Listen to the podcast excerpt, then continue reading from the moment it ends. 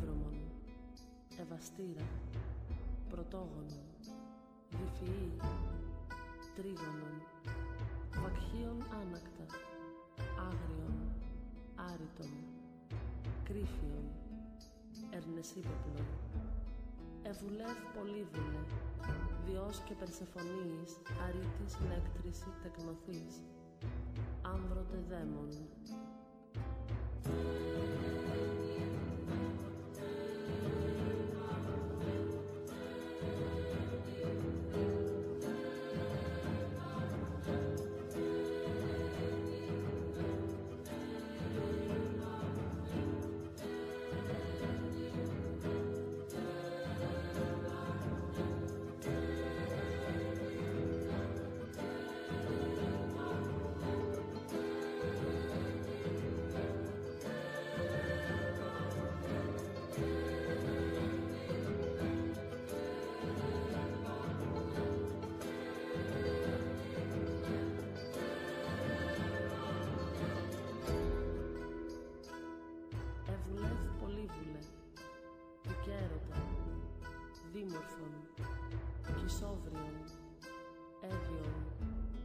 Ομάδιον, ταυροπών, διός και Περσεφωνίης, αρήτης λέκτρηση τεκνοθής, άμβρωτε δαίμον, κλήθη μάκαρ φωνής, ειδείς δε πίπνευσον αμυμφής, ευμενές ήτορ έχων, συνευζόνηση τυφίνες.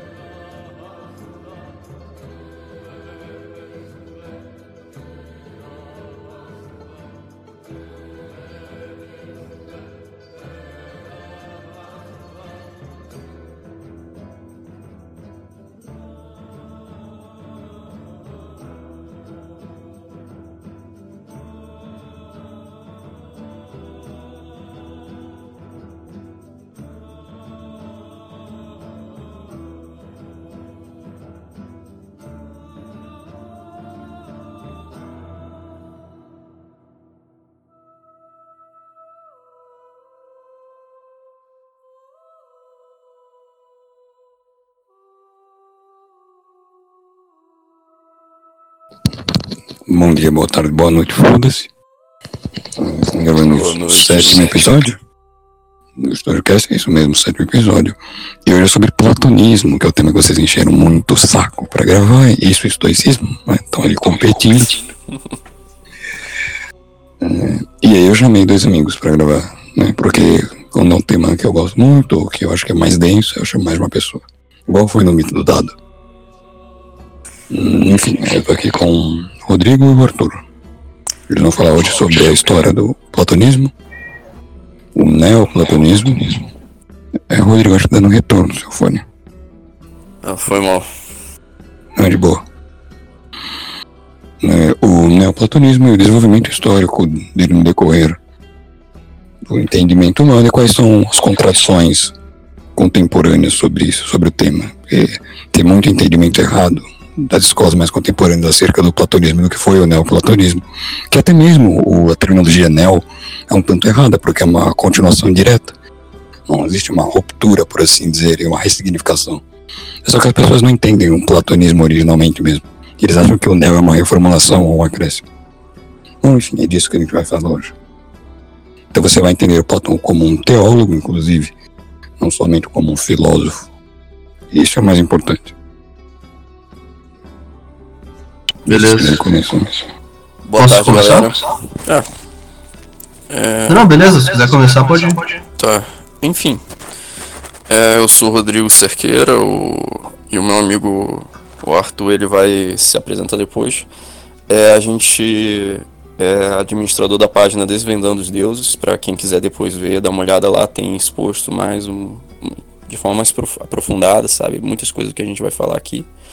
E e é isso aí o que o Vinícius falou. A gente vai começar a dar uma introdução sobre o tema. Talvez a gente vá acabar tocando em outros, em outras categorias do, do que, que, que rondam esse, esse assunto. Mas vai ser isso aí. Manda aí, Arthur. Se apresenta aí. Bem, isso aí. A gente também tem uma página chamada Neoplatonismo da Depressão, né? Onde a gente aborda temas mais complexos também.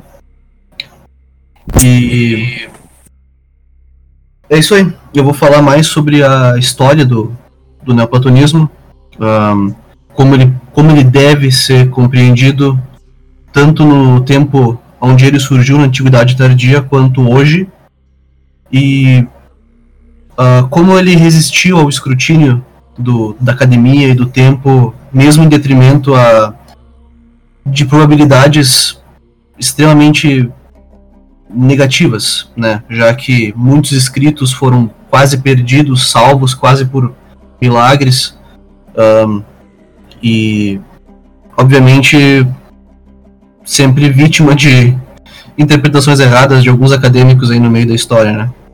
Não sei se tu quer continuar para apresentar tua parte, depois eu apresento a minha.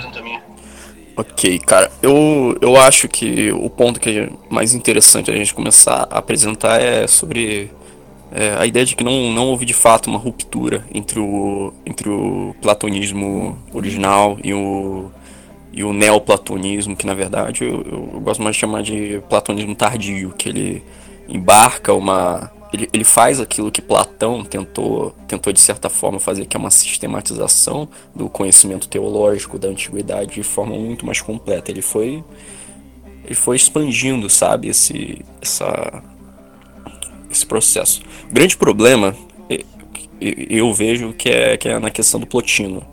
Eu, eu, eu, eu, vejo que ele de fato realmente trouxe algumas coisas um pouco aquém daquilo que a teoria platônica buscava sistematizar, sabe? Tanto que os neoplatônicos ocidentais, que são os neoplatônicos da, da tradição de Plotino, que aí vai incluir Porfírio, vai, vai ter Plotino e tal, eles vão ter uma visão muito. A, a, a lato senso, assim, bem, de forma bem, bem, bem rústica, é, racionalista, sabe? Ele vai, re, vai retirar o platonismo da, da, da das sintématas, né? Do, dos particulares e vai não dos particulares, mas só que vai buscar uma, um entendimento muito muito intelectual da coisa que Jâmblico depois vai resgatar e trazer para a imanência, né?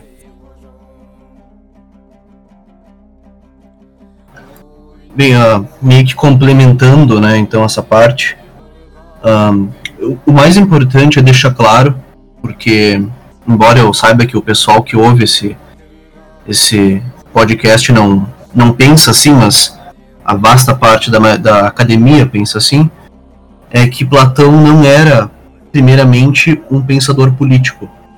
Ele não era um pensador de assuntos, vamos dizer assim, seculares, né? Um, ele tem um livro, basicamente, que é um livro de política, de direito, que é o Leis, e alguma outra coisa, alguma outra coisa onde ele toca assim em ética, moral, etc, coisas que podem ser consideradas uh, políticas ou afim, né? Todos os livros dele, o resto, são quase uma alegoria para a teologia que ele tentava tentando explicar, né? Um, tem o pessoal que define a filosofia como o, filósofo, né, sendo uma pessoa que consegue fazer um sentido daquela experiência humana que de outro modo seria uma coisa bem subjetiva, né? E Platão, vamos dizer assim, após alguns estudos, isso até pessoal da época do Nietzsche já reconhecia, inclusive o próprio Nietzsche, uh, Platão foi o cara que tentou racionalizar, entre aspas, a cosmovisão que existia principalmente no Egito em alguns outros lugares do Oriente Médio, mas também na, na própria Grécia com os mistérios órficos, né? E os neoplatônicos, eles, vamos dizer assim, após alguns séculos, na verdade, foram aqueles que mais retomaram com mais força esse entendimento, vamos dizer assim, bem focado na metafísica, que acredita-se né, considerando a chamada tradição oral né, de, do, do Platão, fosse o cerne, a essência da, da teoria platônica, da, da filosofia dele, né? E daí, como o Rodrigo disse, tem os neoplatônicos ocidentais e orientais, etc. Os orientais, ao meu ver, se aproximam mais da essência, né? Mas, enfim, em suma, é isso. É, e, tipo, quero fazer dois comentários aqui. É, a ideia de, de, um, de um Platão político não, não, é, não é de toda absurda, né? Porque a própria ideia da filosofia, ela nasceu dentro de uma necessidade de se expor as coisas dialeticamente, conceitualmente, por causa isso daí eu pego muito da, da cosmovisão do, do helenista Jean-Pierre Vernant, que ele Vernant, que ele que ele ele mostra como é que a filosofia ela surgiu da necessidade dos mistérios de se manifestarem é, dialeticamente no contexto da democracia ateniense, né? Mas o ponto é realmente esse, você a gente está o core, o, o o cerne da coisa, ela, ele está associado com a, uma exposição teológica em uma linguagem metafísica. Tanto que, se não me engano, foi Thomas Taylor que falou, ou não, não sei se foi Thomas Taylor exatamente, mas ele falou que a, o que Pitágoras colocou em números, o que Orfeus colocou em imagens, Platão colocou em palavras, né? E, tipo, a, o, a República de Platão, é, que o pessoal geralmente pega como se fosse a maior manifestação da ideia de, de política dele, que tanto no original é, é política, o nome do, do trabalho. É, ele é, uma, é um ensaio irônico na questão da, da, da sua manifestação terreno política, que está, na verdade, falando das partes da alma do ser humano, né? de como ela deve ser organizada e, e e como a sociedade pode se organizar de uma forma a refletir essa alma humana de forma fractal, que é um conceito que eu, que eu vou, vou explorar muito daqui a pouco, que é a questão de fractalidade no pensamento platônico, que eu acho muito legal. E complementa também ideias do, do próprio Hegel no futuro, assim. Eu acho que o entendimento de fractalidade é muito legal, saca? Bom, uma coisa que tu falou ali da, da República, né? Eu acho que a prova cabal, assim, para quem acredita que Platão era um, pensa, era um pensador que ou era secular ou se afastava da religião, né? Uh, é o mito de Er, né? Porque mito de Er, ele, para quem conhece não só a filosofia grega, mas para quem conhece a cultura grega, como as pessoas naquela época pensavam, né?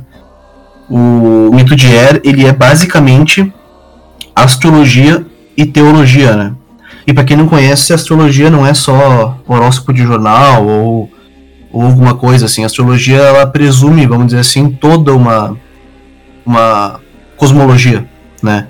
E aquela coisa do mito de Er, do cara ir lá pro Olimpo, pros céus, né?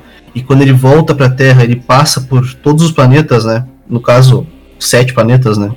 Naquele esquema do universo que os caras tinham antiguidade, né? Que é a Terra, depois a Lua, depois uh, Marte, sei lá. Enfim, ele passa por todos esses planetas e ele vai coletando, né? Por assim dizer, uma pequena essência de cada planeta, né? Pô, isso é basicamente a, o, o teu mapa astral, natal, né? Que eles chamam. Então, né? Basicamente, o Platão estava dizendo que tinha que criar um, um, um estado, né, entre aspas, onde o, o foco central da organização do Estado uh, não seria castas, não seria, uh, por exemplo, direitos universais, como é num Estado democrático de direito, né? Seria, tipo, literalmente astrologia, né? Então, assim, se tu quer tirar o chão pagão e religioso desse cara, seria, tipo, tu tentar compreender São Tomás de Aquino sem, sem levar em consideração que ele era católico, entendeu? Sim, e, tipo, há uma coisa muito interessante que, que, eu, que eu vi esses dias no, no, no livro Picture in Hegel, da, da Julie Maybe, é, que é uma falta de entendimento, às vezes, de alguns acadêmicos que não são especialistas do, do assunto, que eles acabam trazendo uma ideia de que Platão ele se recusava a analisar os particulares, saca? Tipo, um ela, ela colocou Platão como se fosse um pensador que totalmente transcendente. Isso daí é um entendimento errado que vem dessa visão dualista de Platão e de, de alguém que simplesmente, por exemplo, não leu não leu Fedro. Fedro é um, é um dos diálogos mais interessantes para você entender como é que a contemplação, a teoria platônica, ela é, ela é voltada para os particulares para poder você atingir o para você atingir o transcendente. Você precisa sempre de uma contemplação das sintêmatas, que sintêmatas que o que o Jâmblico ele vai colocar conceitualmente aí na, na, na tradição platônica, que é uma coisa genial, sabe? E faz uma ligação muito direta com a, com a tradição teológica do, do, do Oriente Próximo, né? Até porque Jâmblico, Jâmblico mesmo ele era um sacerdote sírio, né? Lá na, naquela época. E, e é isso. É, explicando uma coisa aqui para vocês. Existe uma, uma má interpretação dos escritos platônicos pelo seguinte sentido. Diferente quando Aristóteles escreve que ele está introduzindo você em uma coleção de temas, em uma coleção de assuntos, em um próprio pensar, Platão escreve para pessoas que geralmente já tinham um arcabouço de entendimento que ele mesmo tinha dado. Então, enquanto os escritos de Aristóteles são introdutórios e passam a ideia de terem mais conteúdo por causa disso, quanto que os escritos de Platão, eles são comentários, geralmente, e instruções, muito mais do que introduções, dá a impressão que eles têm menos conteúdo. Mas, na verdade, a cosmologia pressuposta por Platão e a complexidade do sistema metafísico que ele trazia era muito maior do que você vai encontrar, por exemplo, nos conceitos mais básicos de metafísica do Aristóteles, que são mais simples. E esse é o ponto a forma e o contexto pelo qual os dois escreveram suas obras é que fazem uma ter mais conteúdo em termo espaçamental em detrimento da outra. Mas não significa que substancialmente uma tenha mais conteúdo que a Eu acho que a, o maior exemplo disso é que, pelo menos a partir de uh, final do século final do século XVIII, principalmente no século XIX, já era meio que. Já, já tinha entrado na academia a ideia da chamada tradição oral em Platão, né? Que é a ideia de que, em conjunto com os diálogos, existia uma tradição, digamos assim, esotérica, no sentido de ser mais secreta e tal, né? Tu tem aquele pessoal, tipo os pitagóricos, né? Que preferiam morrer do que entregar os segredos, etc. Não era uma coisa tão dramática assim, mas existia, né? Isso, nos platônicos. E, e tu tem a ideia de que, então, depois dessa tradição oral, tu tem a ideia de que a tradição oral foi posta no papel, pelo menos parcialmente, né? Se não totalmente, pelos neoplatônicos, né? Pelo, começando com Plotino, indo para Porfírio, depois Jâmblico e depois Próculos. Esses quatro são os principais, né? O resto eles são meio que filósofo satélite, né? Vamos dizer assim.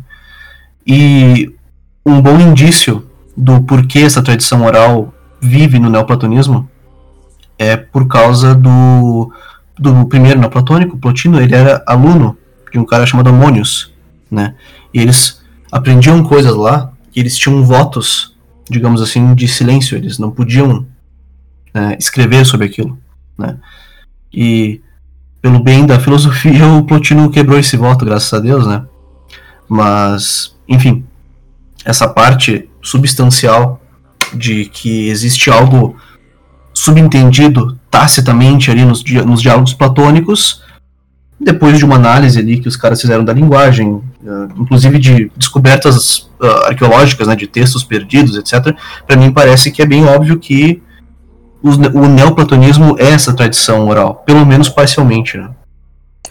Sim, tipo, você uma coisa engraçada é que ler os diálogos platônicos na, na verdade é muito, muito análogo a você ler a, a fenomenologia do espírito sem ter a, a ciência da lógica do Hegel, que é que ele destrincha os, os fundamentos básicos daquilo, porque o que, o que a gente tinha, na verdade, que a gente recebeu, na verdade, é uma coisa extremamente imediata, né, os diálogos, além, de, além do fato de ser uma coisa que era uma exposição dentro de um contexto de mistagogia que existia dentro da academia platônica, né? que a gente não tem acesso a isso mais e são essas doutrinas não escritas que inclusive são a parte da escola de Milão que realmente trouxe um entendimento muito mais amplo do que realmente era o platonismo. Foi a ideia dos escritos não da tradição oral platônica, né? Né, continuando aí o paralelo Hegel e Platão, né? Se você for tomar esse entendimento, você pode pensar que os livros de Platão é como realmente se fosse fenomenologia do espírito, e que algo como Elements of Theology do Proclus, ou Introduction, eles são esse arcabouço, como se fosse a ciência da lógica, para a compreensão do que realmente Platão está abordando. Por isso que é importante. Sim. É, para mim o, o o fato, uh, uh, uma das coisas ótimas da escola de, de do, dos alemães, né, do Tübingen, não sei como pronunciar, e Milão, né, que é Milão tá lá por causa do Giovanni Reale, né.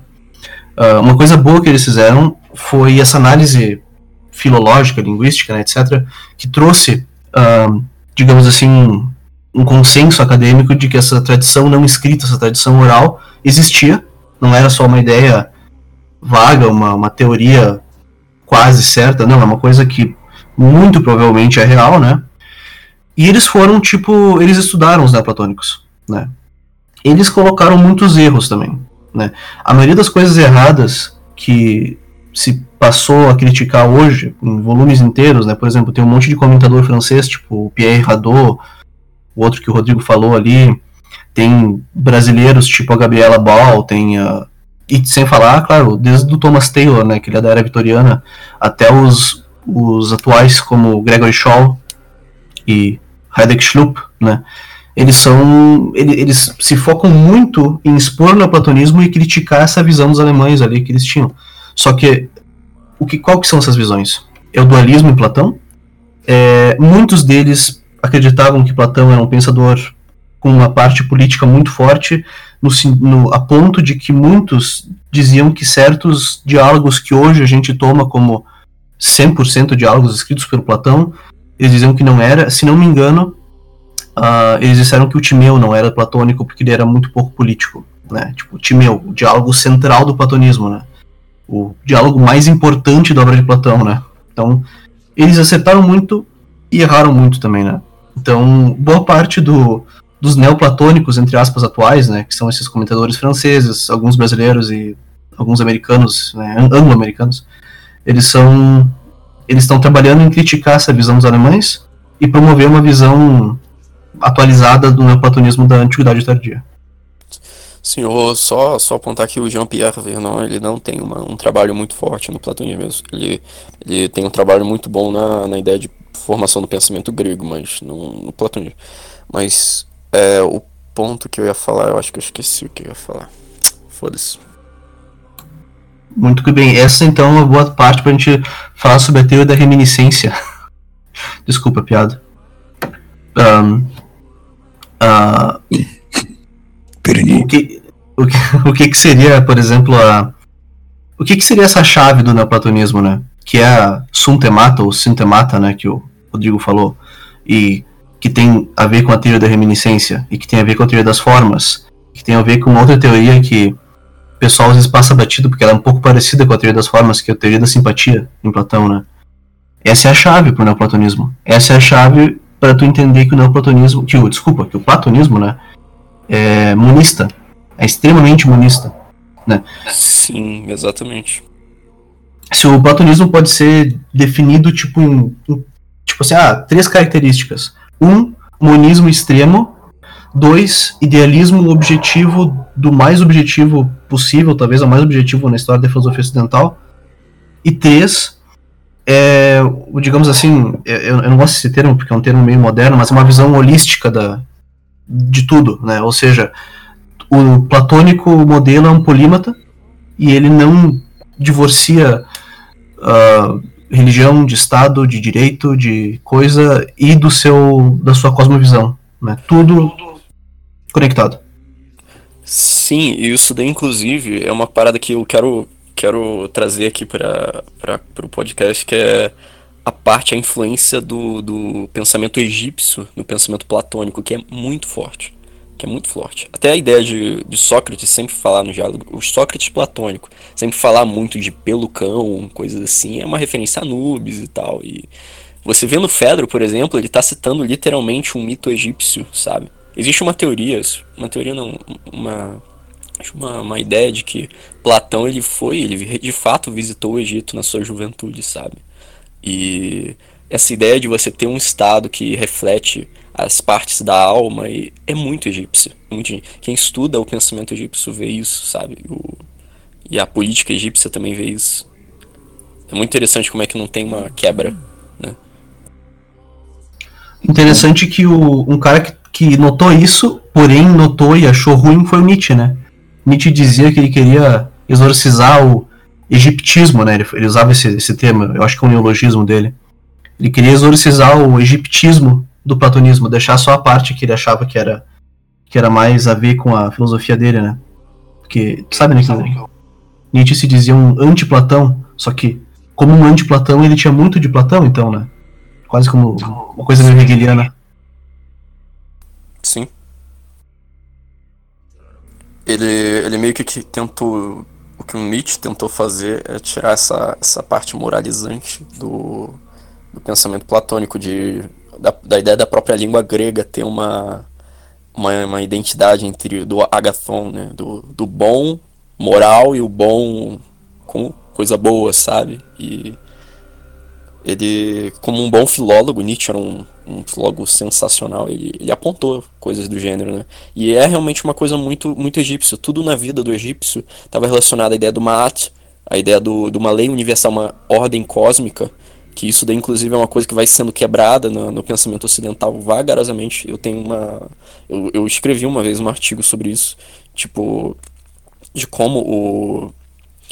É, a Orodomundis, né, do, do pensamento no pensamento ocidental foi gradativamente sendo quebrado em favor de uma atomicização que com Descartes meio que teve uma quebra mais, mais definitiva junto com os contratualistas também. Mas esse é o ponto.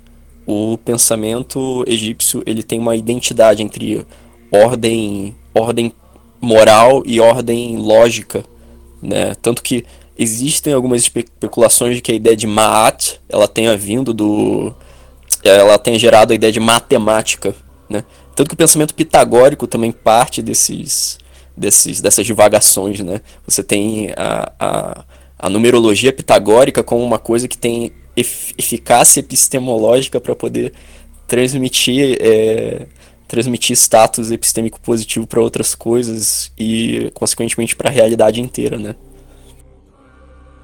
E esse aqui é um ponto bom para deixar o negócio.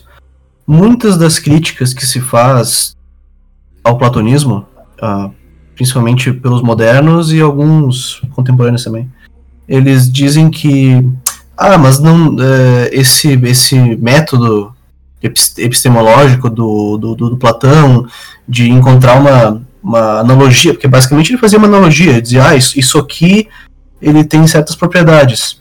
E esse conceito também tem certas propriedades. Então, esse objeto aqui, real, ele tem que vir depois desse conceito, né? Enfim, esse tipo de coisa que eles dizem que esse objeto abstrato não pode existir e tal. Essas críticas, elas são críticas, assim, que, digamos assim, elas atacam uns 30% do pensamento platônico. Porque o resto, eles, o Platão estava tentando formar um sistema analítico com, com um monte de penduricalho lógico. Ele estava tentando expor uma ideia que era quase religiosa, né, meu? É tipo tu criticar o, os artigos de fé do, do Tomás de Aquino, né? Tu não vai criticar com lógica aquilo, tu vai, tu, tu, vai deixar, porque é um artigo de fé, né? Claro, não é bem um artigo de fé, as coisas platônicas, mas. Né, acho que vocês entenderam o que eu quis dizer. Tem, tem uma substância teológica que é muito mais é pujante que uma substância filosófica. E aí você tentar criticar aquilo por logicismo não vai resultar em nada.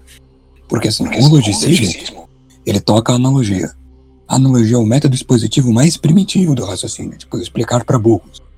Porque a verdadeiro, o verdadeiro conhecimento, ele está presente onde? Ele está presente no, na teologia que o Platão trazia. É um sistema teológico, por assim dizer, que é consoante ao Próclus, muito bem explicado, que vai de fato te dar o, o entendimento que o Platão quer que você tenha. A analogia é uma forma que ele acha de dar os conceitos de modo que não se predique um monte de conhecimentos que o leitor provavelmente poderia não ter ou não saber direito na época. Então, o uso da analogia é uma forma mais simplificada de um raciocínio muito maior. O que reflete aquela ideia da mitologia e do mistério.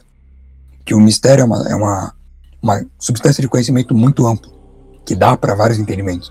E a mitologia é só uma forma de exposição disso. A mitologia Sim, que leva. Exatamente, exatamente por isso que a, a ideia de, de um pensar de uma de uma exposição poética, uma exposição simbólica é muito mais consegue tangenciar o assunto de forma muito mais completa, como era realmente feito de fato na, na, no Egito, através dos mitos e das, das imagens é, analógicas à natureza, né? Que era feito. Só, comentar uma coisa aqui. É, é, inclusive, isso é uma das sacadas do Ludwig Wittgenstein. O Wittgenstein fala que a linguagem mais avançada é a linguagem é, mitológica, né? Ou, a, ou são os mistérios da linguagem, a forma mais avançada da linguagem. E ele é muito inteligente nisso. Essa é uma coisa que o ciclo de Viena caga, tipo, foda-se, e descarta totalmente. E aí você tem uma interpretação do Wittgenstein totalmente logicista, que tá errada. Wittgenstein não era logicista nesse nível. Ele tinha sim o seu entendimento lógico e sua descrição lógica das coisas constitutivas na linguagem e na realidade, mas ele entendia que a forma mais complexa de linguagem não era o método lógico, mas sim os mistérios presentes na linguagem. A linguagem mitológica, por assim dizer. Tanto que ele defendia, né? E aí você pode ler, é, por exemplo, os diários do Wittgenstein, que eu tenho aqui, né? É um retorno à linguagem mitológica, aos mistérios da linguagem, como a forma mais alta e pura e complexa da linguagem, que abarca mais conteúdo, e aí não fica com falhas de entendimento. Por que abarca mais conteúdo? Porque é ideal, por assim dizer. É, eu vou explicar uma ideia que eu tenho, que é uma ideia bem particular minha, e eu vou usar esses filósofos mais como uma analogia do que falando exatamente o que eles falavam, né? Mas, primeiramente, tu tem essa ideia do Wittgenstein que que tu tem jogos de linguagem, né? Para mim, criticar o platonismo através do logicismo ou de alguma coisa parecida é fazer um erro nos jogos de linguagem. É tentar achar um gato preto dentro de um quarto escuro que não tá lá, entendeu? É tu tá usando o instrumento errado. Segundo, tu tem a ideia do Schopenhauer, que ele diz que o seguinte, uh, debates, né, debates assim, naquele sentido formal, de que, ah, eu vou debater com um ponto de vista com outro cara que tem outro ponto de vista, e desse debate vai ser uma síntese muito foda que vai ser melhor do que as nossas duas visões. Ele achava que os debates eram o contrário, na verdade. Que os debates, eles degeneravam a filosofia. Basicamente porque tu tem a ideia de que os debates existem tanta concessão de ambos os lados, entende? Que no final o que os dois acabam concordando, os Sears acabam concordando é um Frankenstein que não tem nada a ver com a ideia original, né? E terceiro, tu tem essa ideia de que, pô, se tu for um filósofo de uh, tal escola de filosofia, tu vai olhar a realidade com, com um certo, vamos dizer assim, um, uma certa visão e tu vai ver algumas coisas e deixar de ver outras, né? Que também é essa ideia do Wittgenstein, que tu falou, de retornar à linguagem mitológica. Por quê? Porque a linguagem mitológica é a primeira, mitologia e o que eles chamam de wisdom literature, né, que é, que é essa literatura quase pré-filosófica que existe, né, é o, é o, é o platonismo. Né? O, o platonismo, inclusive, para quem não sabe, Sócrates ele tinha críticas à alfabetização da juventude grega, porque ele achava que alfabetizar a juventude grega iria fazer com que a visão deles da realidade iria se tornar muito dependente da escrita e isso iria acarretar alguns, alguns erros, muitos erros, né? Por isso que Platão escreveu um diálogo, porque o diálogo seria algo que fica entre a escrita, mas ele é maleável bastante para permitir um entendimento, digamos assim, muito mais alto do que a escrita por si só permite. É o famoso entendimento mito-poético da coisa. No diálogo você permite essa exposição e esse entendimento muito mais amplo. Algo que na tradição escrita ficaria muito adstrito à linguagem. Você imagina que para você descrever uma doutrina é uma complexidade muito maior do que para você colocá-la em diálogo. Porque quando você expõe algo por diálogo, você demonstra que existem elementos subentendidos. Quando você expõe por um texto discorrido, método discursivo direto, aí não necessariamente você expõe que tem algo subentendido ali. Então eu queria que Platão tenha exposto todo o seu método teórico a partir do diálogo, porque no diálogo dá-se a ideia de que há um elemento subentendido nos textos. É tipo uma pista. Exatamente. É, vamos dizer assim, os alquimistas diziam que o erro dos químicos, e eles diziam isso naquela época quando a alquimia começou a ser substituída pela química, né? Eles diziam que os erros dos químicos, que o erro dos químicos era trabalhar com materiais mortos, né? enquanto que eles que né, coletavam material na hora astrológica certa trabalhavam com uh, materiais vivos, né? existia uma certa alma ali.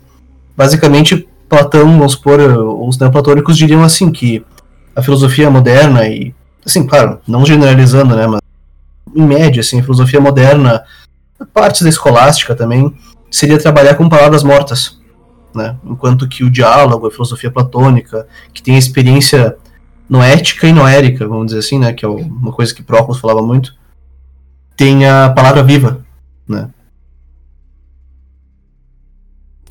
É, exatamente. É a questão da sintemata, né? Sintemata. É difícil pronunciar. Porque o Y é um I do grego, enfim. E eu queria acrescentar também, agora que eu lembrei aquilo que eu estava querendo falar, é que o, um outro autor muito bom para poder se entender essa, essa mistagogia dentro do pensamento platônico é o uso da Vinis, que é aquele lituano, se não me engano é lituano, que ele, ele passa, ele tem um livro chamado Orphic Roots of Platonism, e, tipo, é muito legal a forma como ele faz essa exposição, sabe? Ele é o, o único nome que me faz respeitar o perennialismo, né? Porque ele tecnicamente é um perennialista, né? Sim, sim. pra mim, o, o perennialismo, ele é tipo. Vamos entender tudo errado do que os caras falaram? Vamos, bora. Sim. Pô, e, mas assim, uh, alguns eu vou. Acho que eu vou falar alguns autores legais, assim, pro pessoal entender, né? Primeiramente, tem um livro chamado Proclus An Introduction, do Radek Schlupp. Esse é, é o principal. O outro seria um livro de um cara chamado Gregory Shaw, que é uh, Iamblicus and the Soul of New Platonism. Alguma coisa assim, mas coloca isso no Google que tu vai achar.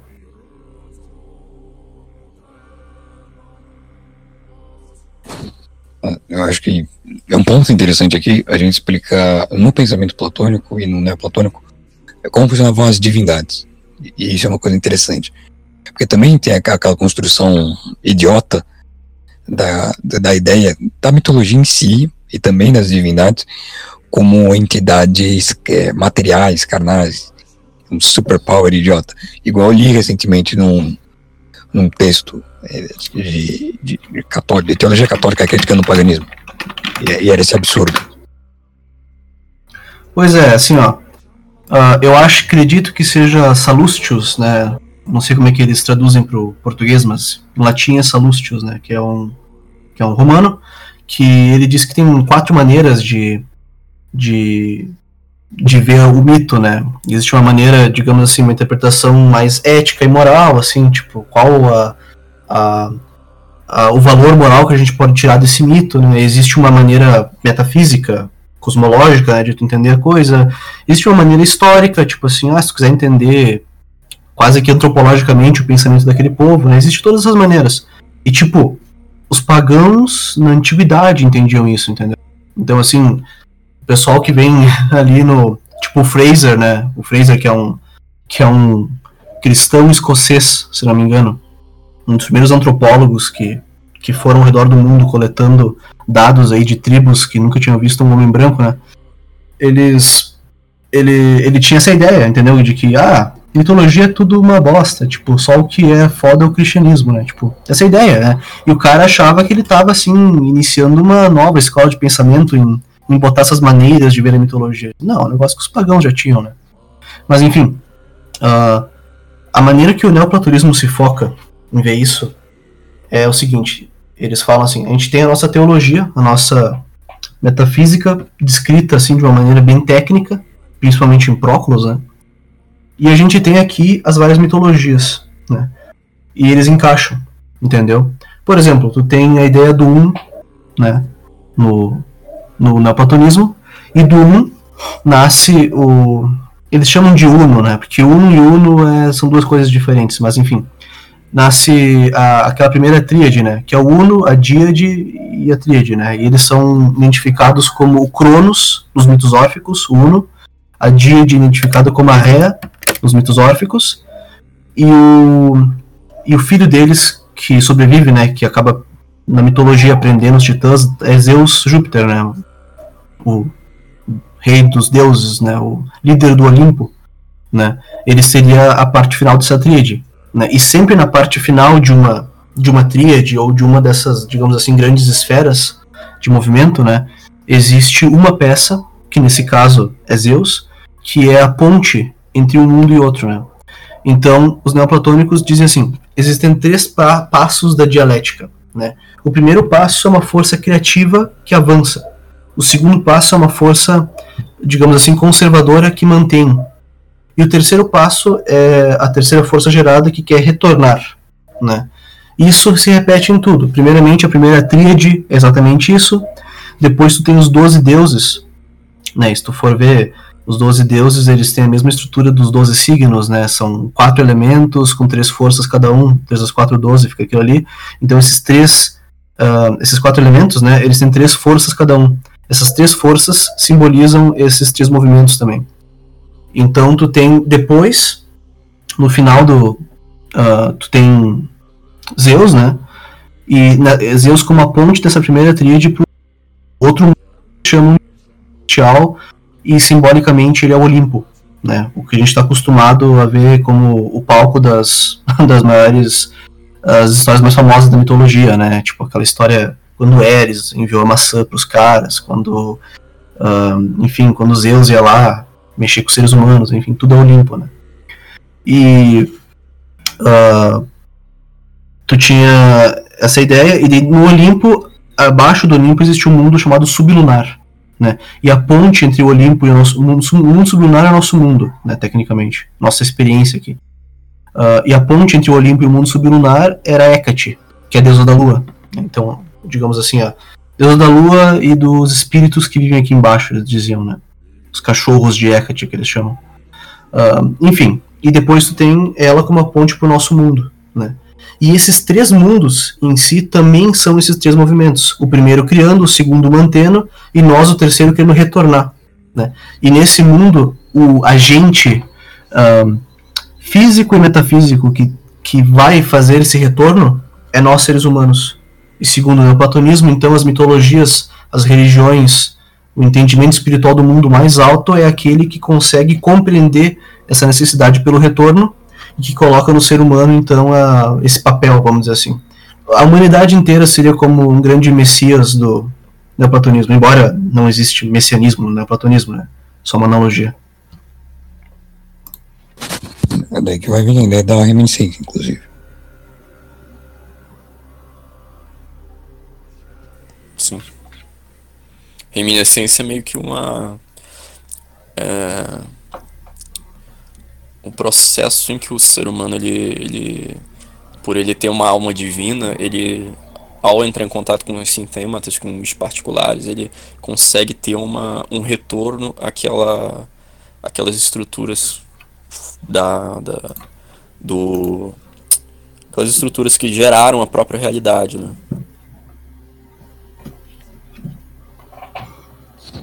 A ideia é que na, nas funções da, da, teologia, os deuses, por assim dizer, vão ser utilizados como substâncias, vamos tomar esse, esse termo por enquanto, que são interconectáveis.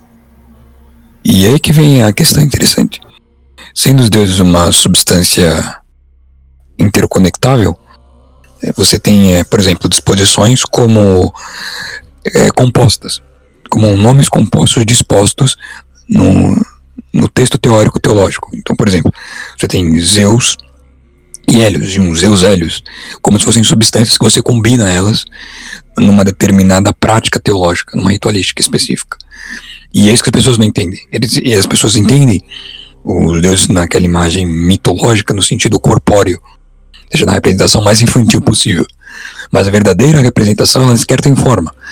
São, são substâncias que se interconectam e combinam na disposição de diferentes elementos da realidade. e da alma humana. Essa ideia corpórea, assim, e quase que infantilóide do, do entendimento do, da- das mitologias, ela é muito relativa à, à ideia de. é, ela, é muito, ela se parece muito com as críticas que, que os pais da igreja faziam a- ao, ao paganismo, sabe? Que é um entendimento totalmente. um entendimento espantalho, sabe? Do, do, do politeísmo, né? Porque a real é que é que na antiguidade não se via os não se via essas essas, esse- essas essas histórias, essas teogonias como coisas de fato literais, mas como uma estrutura ontológica, uma progressão ontológica da realidade, né? E isso é muito interessante.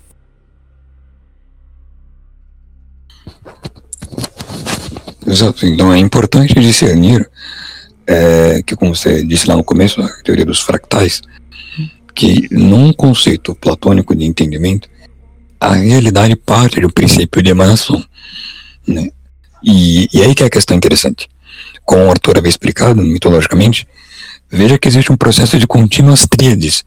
Inclusive há a especulação que é esse processo que vai influenciar o Hegel a descrever a fenomenologia do espírito a partir das tríades, pelo contato dele com o hermetismo. Mas, enfim, né, observe que o verdadeiro entendimento mitológico ele é sistemático.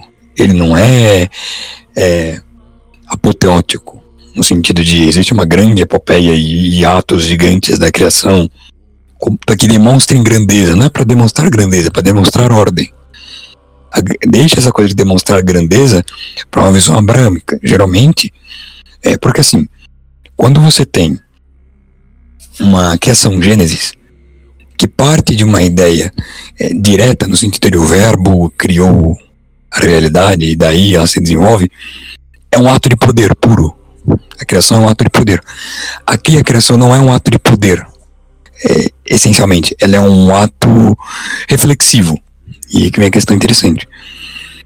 O mundo disposto dessa maneira, ele emana de modo que a realidade, ela é uma um reflexo da emanação da eternidade. Sim. E isso é importante. Entendeu? E essa é a diferença dessa visão platônica que é sistemática, uma cosmologia sistemática que explica tudo em três movimentos e por isso tríades, do que uma visão abraâmica que dá a você a ideia de um Deus que o puro poder dele é, se configura na formação da realidade. Sim, sim. Inclusive, É a gente estava conversando com um cara que estava acusando o paganismo de niilismo. Sendo que, na verdade, o, é o abrahamismo que tem um niili- niilismo conceitual estrutural na, na, na hora de construir a própria cosmologia, cosmogonia e, e afins. Porque para o cristão as coisas acontecem porque Deus quer. Isso daí é um pensamento que, inclusive, Duns Escoto vai, vai resgatar para contrapor o, o, o pensamento de, de Tomás de Aquino, que trazia já numa perspectiva muito mais platônica da, do que, que é a divindade. Uma a teologia de Tomás de Aquino é muito platônica, né? Ela traz uma coisa muito estruturada e tal. Duns Escoto, não, ele vai trazer, até porque ele é um nominalista, ele vai trazer uma ele vai trazer uma ideia muito mais livre daquilo que daquilo que ele dizia que o Tomás de Aquino eliminava a onipotência divina. Ah, só vou fazer uma observação.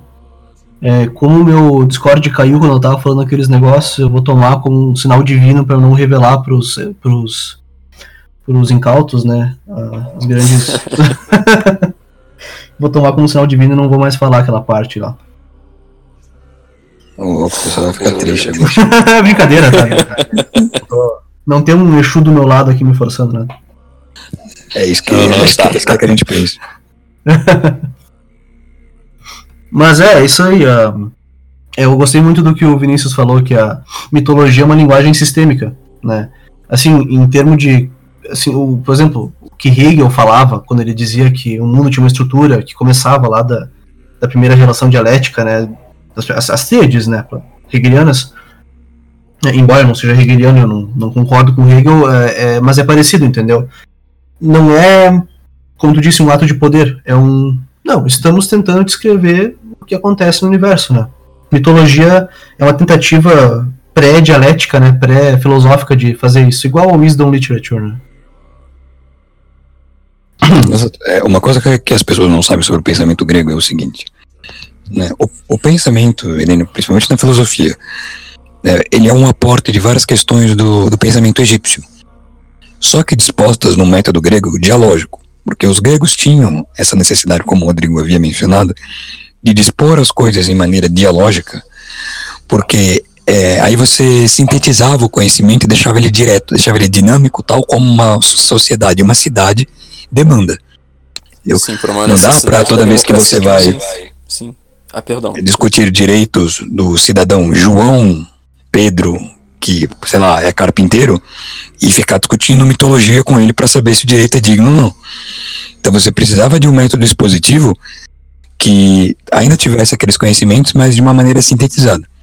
Claro que, como o Arthur menciona, é, o que o Sócrates acaba fazendo é uma crítica a essa condição, dizendo que esse método puramente discursivo da escrita, ele limita o raciocínio. E limita mesmo. Você vê que hoje a gente não entende, muita gente não entende, na verdade, a proposta do sistema mitológico. Eles acham que a mitologia era um mito criacional no mesmo sentido que as religiões abrâmicas, e não é assim que funciona. Por isso que você tem mais de uma mitologia. Por isso que você não tem uma mitologia só que justifica todas as mitologias, ou uma mitologia só que sobrepõe a todas. Não. É um sistema mitológico.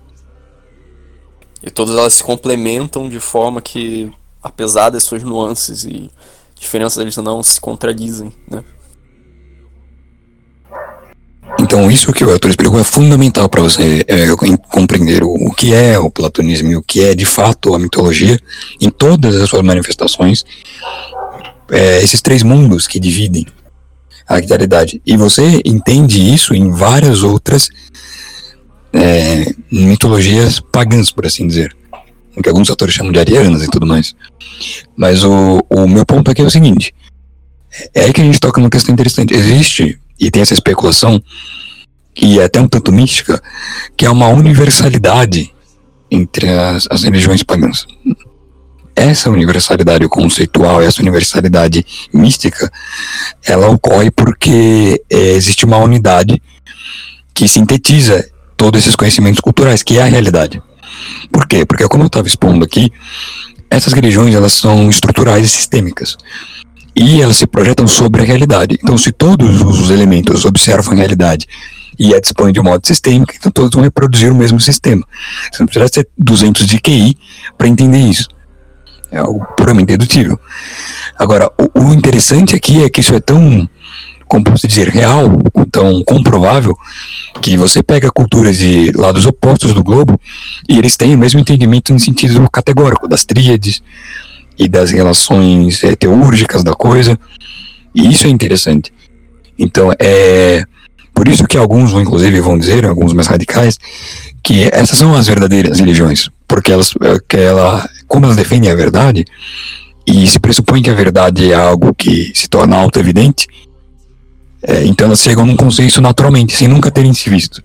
Que é diferente de alguma religião que precisa converter alguém no sentido de que a verdade é uma forma de perspectiva e não a verdadeira perspectiva. Sabe, isso aí já é o, o, o que preconiza uma visão gnóstica. O que é muito engraçado, porque todas as religiões que têm o germe gnóstico vão criticar o gnosticismo, que auto-engole elas no futuro. Verdade, verdade. Inclusive, eu até gostaria projeto... que não, pode, pode falar, pode falar. Ah, tá. É, tipo, inclusive o projeto neoplatônico, ele, ele vai focar muito isso, inclusive pela, pela força que tomou o estoicismo depois no, no Império Romano. É, a, o projeto neoplatônico ele vai envolver muito uma, uma síntese, a grande síntese de todas as tradições pagãs e todas as práticas e de todas as linguagens religiosas, sabe? É isso que o, é isso que o perennialista tenta fazer, só que de uma perspectiva abraâmica, Pra mim é uma. é começar a coisa do, do jeito errado, sabe? Sim, é... inclusive, inclusive, uma coisa que eu acho que o Rodrigo poderia falar, nem que fosse só por cima, porque ele que fez essa pesquisa, é que a gente tá falando aqui em termos conceituais, assim, tipo, ah, se tu for pegar uma metafísica, sabe, dos taoístas chineses, né, e tu for comparar com os platônicos, tem muitas similaridades, é verdade, e são similaridades, assim, que uh, são tão abundantes que elas são acima do que a regra da a lei da probabilidade poderia dizer, ah, mas é normal a pessoa pensar isso. Não, sabe? Tem muita coincidência.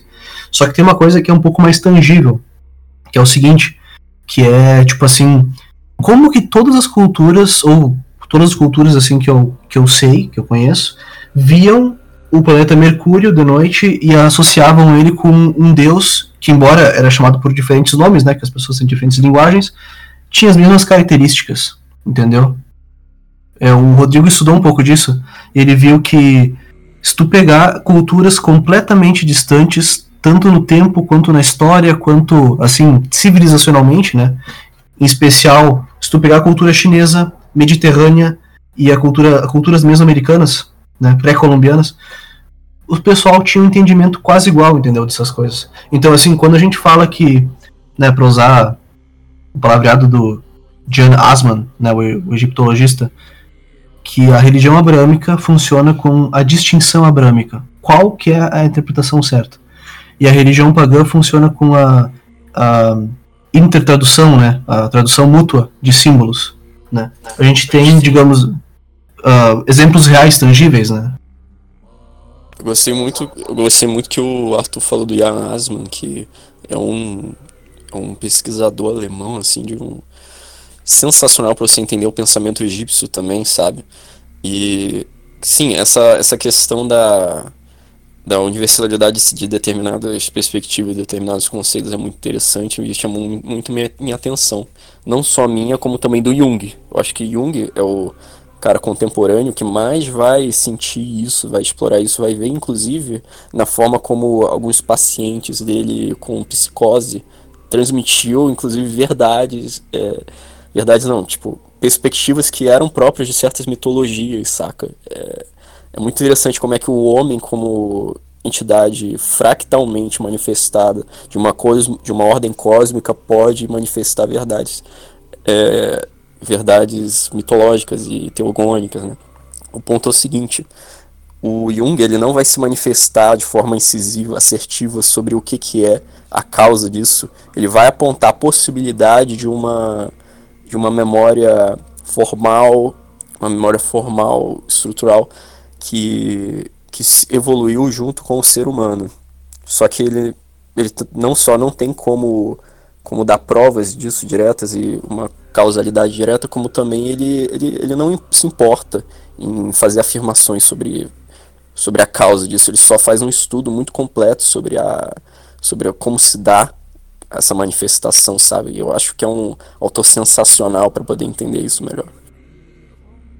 Então, assim, o que você tem que ter entendimento, a partir de agora, pelo menos, é que para muitos autores, e principalmente para o pessoal do neoplatonismo, que na verdade é o platonismo, não tem diferença. Né?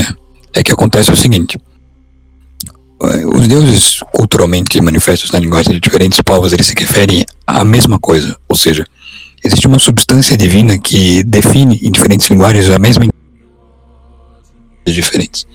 E aí você tem todo um estudo é, teológico, histórico e antropológico de referenciar diferentes deuses em diferentes culturas, que é o que o Arthur havia mencionado, que na verdade são os mesmos deuses, são as mesmas entidades que são os mesmos planetas. Que cada entidade corresponde a um planeta. O planeta é como se fosse a manifestação material da entidade. Você ela existe. Como ela existe? Veja, tem um planeta. E isso é interessante porque isso vai agora, finalmente, justificar para você por que, que a astrologia existe. Porque a astrologia, a forma como eles vão ver as, os planetas como manifestação material das entidades e vão criar um sistema racional para cruzar as exposições das entidades para cada ser individualmente, cada pessoa. E às vezes até cada objeto ou cada cidade e civilização, que também existe essa disposição. Agora, o que é mais interessante aqui?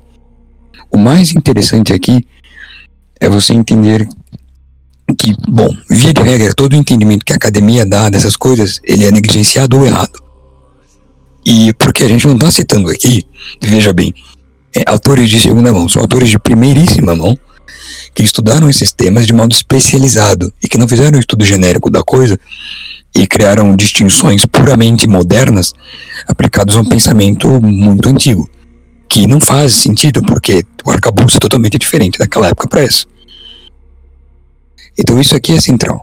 desmistificando esses entendimentos como Platão dualista, como a mitologia, como uma coleção, uma coletânea de histórias, é, entendendo que existe uma unidade sistêmica entre todas as coisas que constituem a realidade, aí você entende a verdadeira complexidade do que foi o pensamento platônico. É, por exemplo, uh, a ideia de que o Platão é dualista, eu acredito que se alguém lê Platão e não tiver muita, muita bagagem, vamos dizer o seguinte, né? Tu vai achar que o Platão é dualista, por quê? Porque tem o um mundo, o nosso mundo, né, o mundo das sombras, a caverna, né, e o mundo das formas puras, né? E Platão vai parecer um cara assim meio Descartes, né? Vai parecer um cara meio racionalista moderno, porque ah, o cara ele diz que aqui as coisas não podem ser uh, não, não pode ser real porque os sentidos assim eles podem nos enganar. No entanto existe uma lógica pura vamos dizer assim que, que pode te dar conhecimento de verdade né? Sabe essa interpretação imediatista né? Simplista pode, pode levar esse entendimento agora quando tu for se aprofundar na teologia de Platão pô tu vê que uh, esse mundo das formas e mundo das sombras é algo mais subjetivo, né? Só que o que existe mesmo, uh, existe toda uma, digamos assim, um sistema onde o, tem um caminho que percorre completo, desde o 1 até a matéria, entendeu? E existe uma correlação, uh, tanto simbólica assim quanto real, né? Uh, de relação entre 1 e a matéria. Então, assim, é tudo uma coisa só, entendeu? Basicamente, tu pode dizer que Platão vê as coisas, vê uh, tanto, digamos assim, objetos abstratos quanto o próprio mundo natural como composto de uma coisa só, mas em quantidades diferentes, sabe? Tanto que se houvesse uma quebra de fato da, dessa estrutura ontológica fosse um sistema totalmente dualista, não seria possível, através dos particulares, da contemplação dos particulares que é descrita no Fedro, você atingir o transcendente, você não, não, não conseguiria fazer esse caminho, sabe? E na verdade toda a teologia platônica está apontando para isso, da possibilidade de retorno, de reminiscência do Espírito Divino às formas eternas. Né? E tipo, é tão ligado uma coisa na outra que a entre aspas, né, a epistemologia de Platão, que é a reminiscência, né, uh, ela tem a ver com a ideia do retorno, né? Tipo, porque, como é que o Platão diz que é, que é, que é possível a gente conhecer as coisas eternas? Ele diz assim, não, é porque existe algo eterno em nós, que ele chama alma, né? Então, assim, como existe algo eterno em nós, a gente consegue, através dessa coisa eterna, perceber as outras coisas eternas, né? E, e isso tem a ver com o retorno. Daí que vem a crítica, a crítica da crítica, né? que é engraçado, do, das pessoas que criticam o inatismo platônico, que é no seguinte sentido. O que Platão está dizendo aqui né, não é que você tem um conhecimento oculto em você e, nesse sentido idiota. O que ele está dispondo aqui é: existe um elemento em você que é eterno e que lhe permite, através da experiência, então, acessar coisas eternas. O que não é dizer que você tem em si, literalmente, conscientemente, um conhecimento eterno das coisas que vai se manifestar por puro diálogo e mero pensar. Não, porque, como ele coloca em perspectiva, no Fedro, o que é importante é a contemplação. Ela, ela é constitutiva da experiência da realidade para o entendimento do divino. Não é meramente um exercício racional. É, primeiramente, Assim, ó, tu tem o. Eu vou dar um, vou dar um exemplo de um cara que era realmente inatista e de um cara que não era inatista. E que teve um diálogo legal que foi resolvido, inclusive, acho que em 2011, né? Por causa do experimento.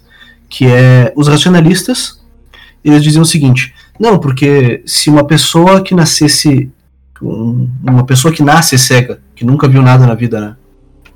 Se tu descrevesse para ele como é um triângulo e desse para ele várias formas físicas, né, para ele tocar, ele conseguiria te dizer qual que é o triângulo, porque ele vai ter na mente dele a ideia e dele vai com as mãos lá conseguir, digamos assim, transmitir esse pensamento que ele, que ele adquiriu inato, né, da ideia do triângulo, uma forma geométrica, para para verificação entre aspas empírica, né, do negócio através do tato, né? E daí tu tem os caras que que eram a favor da tábula rasa, né, os, os empiristas britânicos, né, John Locke, por exemplo, que ele dizia, inclusive John Locke que comentou essa parte desse problema, ele dizia que não, isso aí não seria possível, né, pelas razões dele lá. E daí teve um experimento uh, em algum país da Ásia lá, que o pessoal pegou, acho que era tipo 10, 11 guris que, era, que nasceram cegos, né? E eles iriam receber uma, uma cirurgia que iria dar visão para eles, né? Uma cirurgia de transplante, né? E, e antes de fazer isso, eles foram testar esse, esse, esse problema, né? E de fato, os, o John Locke estava certo, os empiristas estavam certos, né? Só que, tipo, tu vai dizer, qual, qual que seria a posição de Platão ali, né? Ele seria nenhum nem outro, na verdade. Ele diria que, eu acho, eu acho que ele concordaria com, com Locke a despeito daquela, daquela parábola lá do, do escravo, né? Que Sócrates faz um círculo no chão e manda o escravo lá calcular as coisas, né? A despeito disso, eu acho que Platão iria concordar com, com John Locke, por causa que, para ele, não existia o inatismo. Existia o seguinte: existia até uma necessidade, às vezes, de tu ser contemplado com a revelação, entendeu?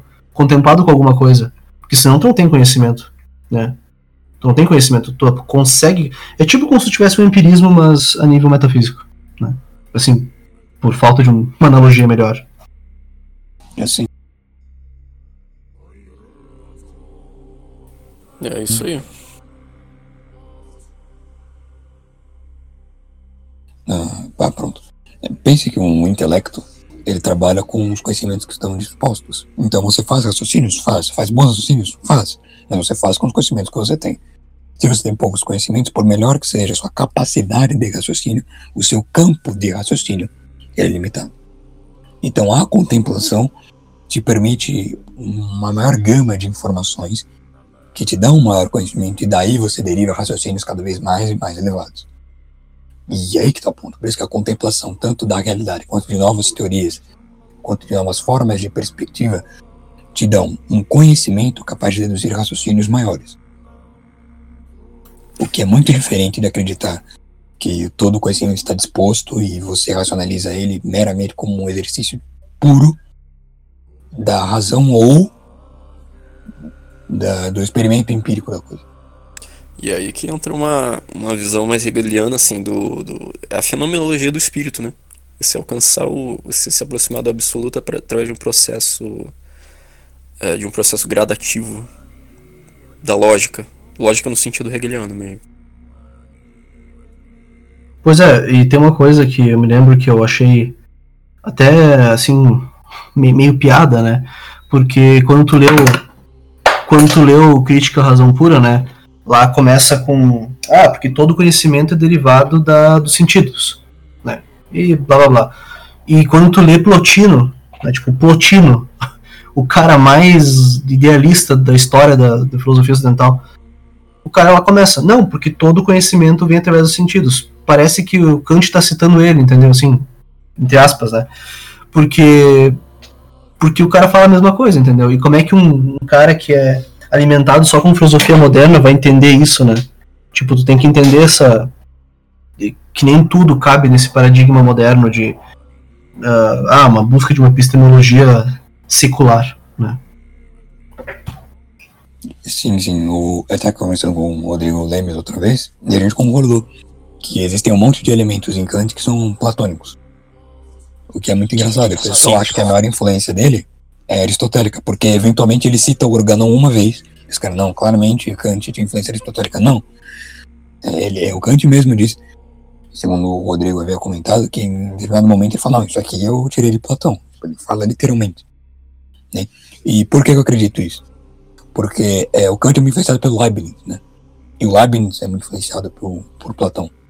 Então acredito que seja daí. Pelo Platão quanto pelos estoicos, cara. Tipo, se você for da, da ética, da ética kantiana e moral kantiana, tipo, é uma coisa extremamente estoicista, né? Aí eu já meio discordo. Eu não acho que tem muito a ver com estoicismo. Eu acho que estoicismo é uma é uma coisa que fica entre uma ética de virtudes e uma ética teleológica e Kant é de deontológico, né? Sim, nesse sentido, claro, não é a mesma coisa, mas ele tem uma influência muito forte dos estoicos, sabe? Assim, uma influência sim, porque. Ah, eu, é que assim, claro, vamos, vamos supor que tu vai dizer assim, qual que. Qual que é mais provável de ter influenciado um, uh, Kant em, em, em, ética, né? Tipo, estoicos ou, sei lá, epicuristas, uh, enfim. É, esse, claro que vai ser os estoicos, né? Os estoicos, os estoicos eles até tinham um grau de deontologia, né? Porque eles tinham aquela coisa.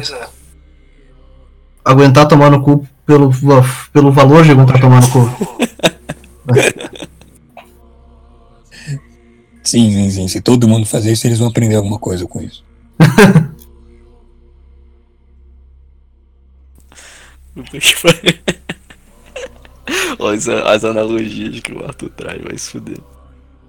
Mas é, né, meu? Tipo assim, o, o estoicismo ele é tipo. É que nem aquela coisa, né? O estoicismo e o Cook têm a mesma ideologia, né? Os dois aceitam o forno. É, é, o estoico é um Cook da realidade. ele, é, ele é filosofia, né? Eu, eu até pensei em fazer um. Sabe que tem aquelas comunidades de cuckold no, no, no, no, no Reddit, né? No Reddit. E, e, tipo, eu pensei em botar lá, ah, vocês já ouviram falar sobre essa filosofia, é muito boa pra nós, sabe? Eu pensei nisso. Mas assim, é. Momentos épicos. Mas é, tipo, pô, o Marcos Aurélio, ele, ele diz assim, não, morreu meu filho, de boa. Tipo, eu merecia, tá ligado? Tipo. Ele não... tem outros filhos, ele diz, né? É muito engraçado isso. É, tipo, não, de boa, tá ligado? Não, não me importo. Ó, oh, teu império tá caindo. Não, beleza. Mas, mas, é por isso que o, que o Nietzsche vai criticar, né? O estoicismo. É, eles consideram estoico num sentido, porque assim, o estoicismo tem uma parte, assim, digamos assim, foda, que é assim, você não é escravo do seu corpo, você não é escravo das suas paixões, tipo, foda, tá ligado? Você vai exercer sua força de vontade sobre si mesmo, né? De, de acordo com Nietzsche, né? Só que daí o estoicismo tem aquela parte assim, tipo, ah, amor fati. Tipo, peguei um câncer, amor fati. Sim, sim. Mas, é, mas, é, mas é aí que tá o ponto, né?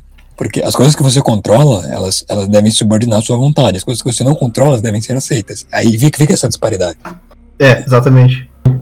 Aí dessa, dessa disparidade o Nietzsche vai derivar que. É, é que não conhecia o termo Cook ainda, né? Porque senão eu poderia resumir toda a crítica dele, é tipo, o históricos são cuckolds. E acabou. Nietzsche foi o primeiro incel, cara. Primeiro gamer. incel, sim, sim, é. incel e Migtal.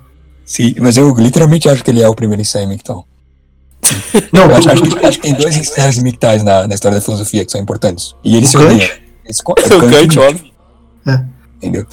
Não, mas o... são os incels e Migtais da filosofia. Mas o Próclus também era incel e Migtal. A Hepátia também era. Aqui então, todo cara lúcido é isso aí, Migtal, né?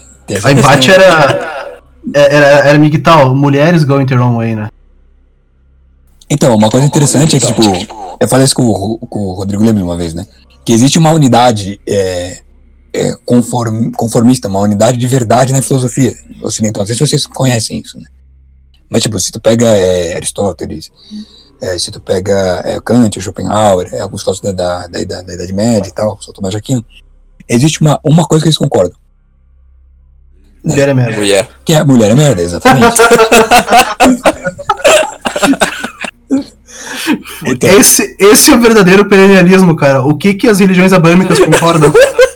Sim, sim, exatamente. Esse é o ponto é, é, central. E aí é uma questão interessante em tudo isso, né?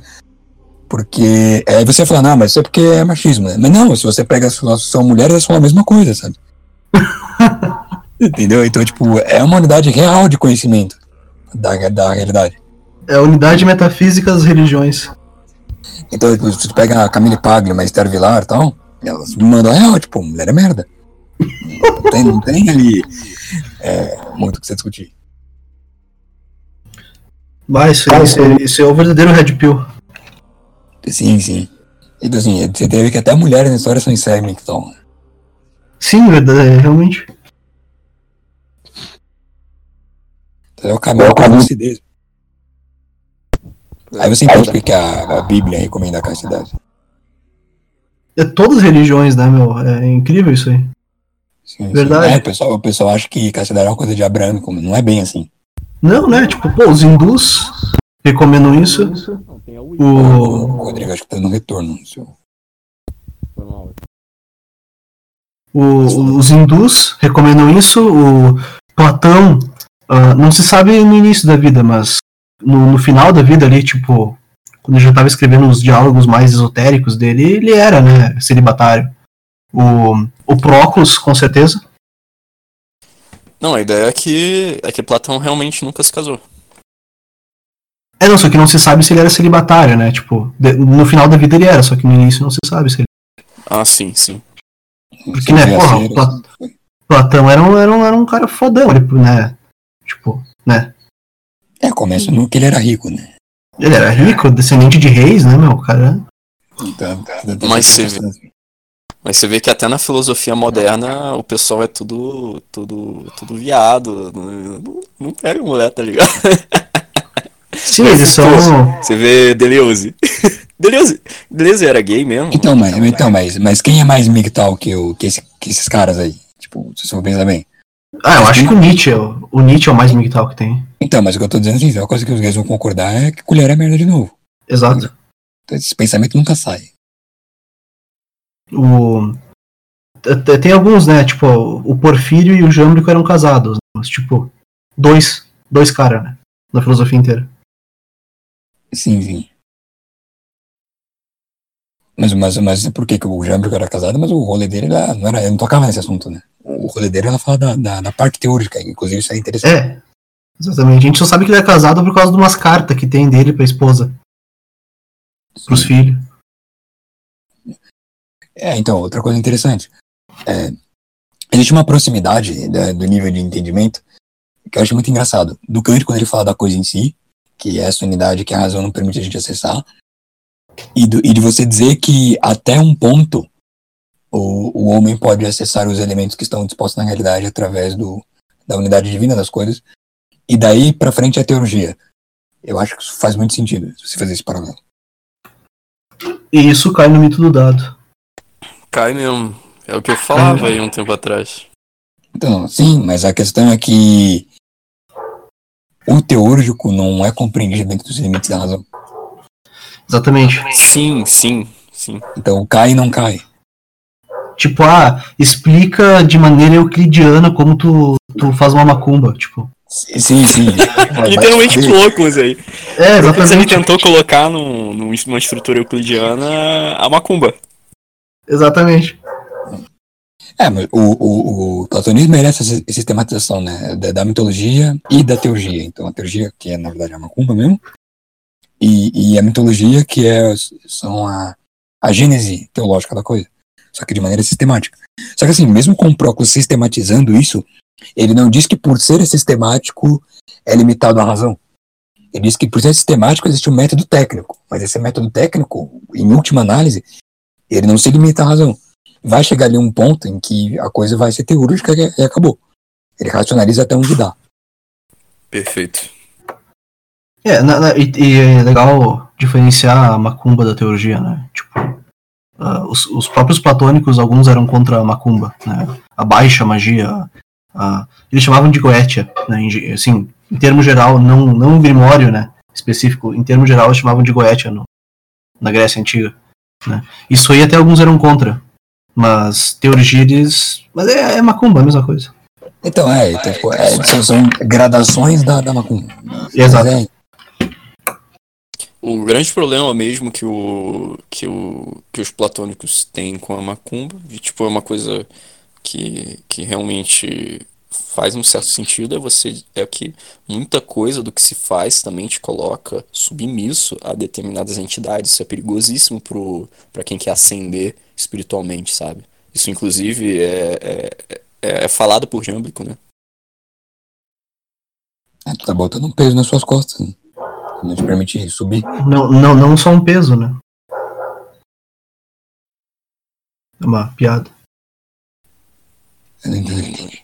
Não entendi. Não, tá botando um Exu nas tuas costas, né? Ah, não, sim, sim. Sim, sim. Mas mas um o-. É, exatamente. Tipo, mas, mas tu for ver, tu tem o pessoal que, tipo, na Renascença, os caras que já não tinham mais nem conhecimento de quem era Platão, né? Eles só ouviam falar, assim, eh, os, os diálogos já estavam meio que perdidos no tempo. Os caras falavam isso, sabe? O pessoal que fazia macumba na Europa. Os caras dizendo, não, não, é, não é bom mexer com isso aí porque isso aí vai te impedir que tu faça trabalhos superiores e tal. Sim, sim, sim. Mas não é por quê? Porque é uma, é uma crença totalmente dedutível, sabe? É algo puramente. É porque se algo superior tá te fazendo um favor, ele vai pedir alguma coisa em troca. Você não precisa ter, do 300 de QI pra deduzir isso. Então os caras entendem, você vai mexer com isso, beleza, mas e o revés da coisa? É, o, a maneira mais legal de entender uma cumba é tu entender como trabalho de se tu vai no fórum, tu, tu que. Tu, acho que. Ah, tu, nós três aqui fazemos direito, né? Então, tu vai no fórum, tu sabe qual que é o estagiário que tu pode pagar para botar um processo a se mover na frente, né? Tu vai no fórum, tu sabe o que, que tu tem que fazer com cada juiz. Ah, se crime tal vara, eu sei que não vai passar tal, tal pedido. Mas como exatamente isso? É tu lidar com, com pessoas, né? E os, e os juízes já, já, se acham deuses, então dá na mesma, né? É quase isso aí, só que, tipo, bom, é uma, uma autoridade um pouco menos institucionalizada no sentido de ter. Tipo, você vai no fórum, você tem todo um conjunto de regras que vai te proteger de algum revés é, mais agressivo contra ti. Seria mais como você ir numa numa jurisdição do traficante da, da tua comunidade, sabe? Tipo, você tem uma coisa muito mais. umas nuances muito mais perigosas, sabe? Você está lidando com autoridades. A, sabe? a escola carioca de neoplatonismo aí. o, mas, tipo, é, era interessante porque os chineses, eles interpretavam o céu como uma burocracia, né? Então, é, o que eu tô falando não é, não é muito distante da realidade. Não, não, não é. Não, essa é a analogia perfeita. Porque, assim, é, e a diferença é que o juiz, ele, ele, ele não é obrigado a seguir as regras, né? Só teoricamente ele é. Na prática não, mas, mas na verdade, na, na teologia, o bicho é, né? A, a discricionalidade do juiz é. Entendeu? Porque eu acho, eu acho que a coisa que. Se o juiz fosse substituído por entidade, aí ia funcionar bem melhor. e era também, né? Mas enfim, é, a coisa que. Né? É, eu acho que, eu acho que a coisa que é mais. que é mais Interessante. Peraí. Enfim. É, a coisa que é mais, mais interessante é também olhar fora do. Acho que isso daí resume o que eu tentei falar. É olhar fora dos. dos do escopo do Estado Democrático de Direito. E olhar mais de acordo com, tipo, um warlord da, da, da antiguidade, sabe? Você está indo para uma autoridade que não necessariamente vai, vai agir de acordo com regras que vão te proteger. Você precisa fazer um negócio muito bem feito para você ter isso, de acordo com autoridades maiores do que eles, celestiais até, para poder fazer um negócio mais, mais estrito e, e, proteger você dos revés que pode ocorrer de você estar tá pedindo uma coisa que talvez o, essa autoridade não goste. É, tipo, tu não tem direitos adquiridos nenhum, né? Tu não tem, tu não tem uma constituição que te protege. E daí a gente vai para a parte engraçada da coisa, porque assim, a gente fez esse paralelo todo, que você pode ver agora como que Yorubá, Umbanda e coisa toda, é totalmente parecido com a teologia que os platônicos pressupunham. Então, tu quer entender assim, na prática como funcionava os elementos teúrgicos da coisa, ou, ou a goética da coisa, é, cara, Umbanda explica muito bem. Se tu vai lá e vê aquilo ali, e você faz uma transposição conceitual para o que é as exposições é, teúrgicas e teológicas do Jâmblico, do Próculos, é muito parecido entendeu? É, a Umbanda, ela até tem, mas não é. Se tu for lá, tu não vai ver teurgia, né? Coisa, mas. É aquilo que tu falou, é quantidade, né? Aliás, é, é uma diferença quantitativa mais do que qualitativa, né? Sim. Então, por isso que é interessante. Então, a gente está explicando para você aqui que é, os filósofos da antiguidade eram macumbeiros. Você entendeu isso? Aí já vai te ajudar muito. Claro que não é literalmente isso, mas tendo esse, esse pontinho na sua mente, aí fica mais claro entender as coisas.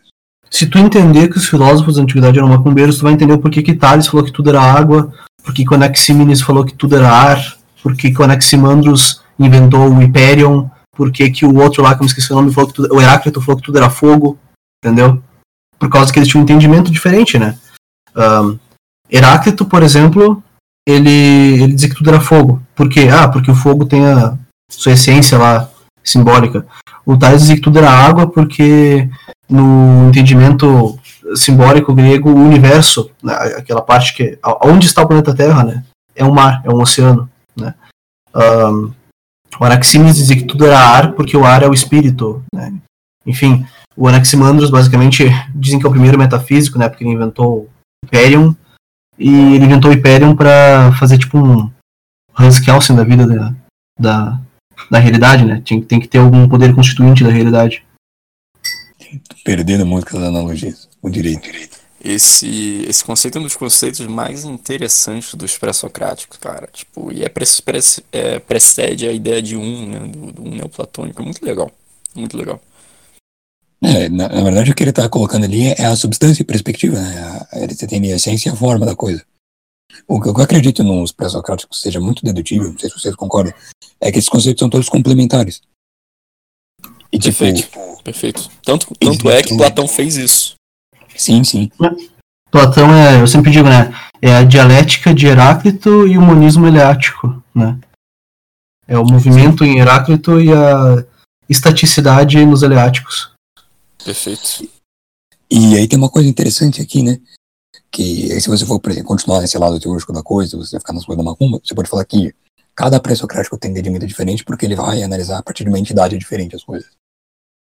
Que vão refletir a realidade, por óbvio, mas é, o caminho vai ser diferente. Faz sentido, faz todo sentido.